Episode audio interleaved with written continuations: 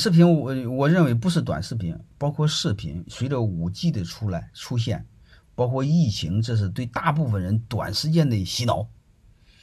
啊，我们都适应了线上的视频，所以这个未来还是有机会的。所以未来我想说，呃，它是有机会啊，最起码近一两年有机会，因为五 G 出来不仅仅是短视频，五 G 一出来很有可能是中视频甚至长视频。我不知道大家明白的意思，这个会更厉害，包括那个虚拟现实出来会更厉害。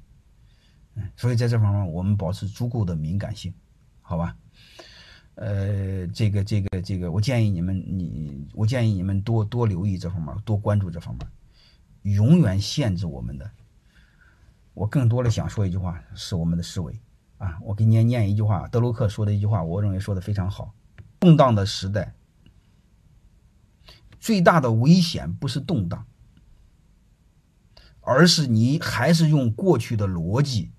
去做事儿，而且还想用未来过去的逻辑做未来的事儿，这是非常糟糕的，好吧？这是德鲁克说的，不是我说的。我认为他说的非常好，就是说白了，就是在不确定的时代，在经济下行的时代，给我们带来最大的危险的，不是外部的环境，而是你适应了过去环境的做事的逻辑。或者说是你的认知，这是你最大的风险。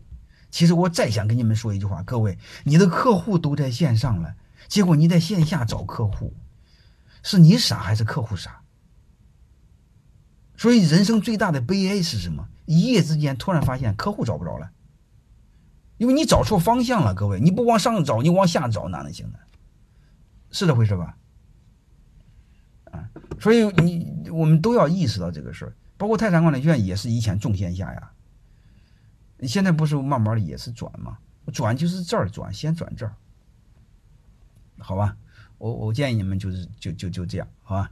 呃，B 端 C 端我我目前我不好界定，我不知道你是做什么的，好吧？呃，我建议尽尽可能未来尽可能往刚需方面做，因为非刚需是有是有压力的。好吧，嗯，美容院也是一样啊，都是往线上转啊，呃，都一样的事都一样往线上，只要有需求，你看，你只要社会上有需求，他就有，你就有提供产品服务的价值，无非是产品在哪，客户在哪，现在客户都趴在上，趴在线上呢，你往线上找不就行了吗？是这回事吧？就这么简单。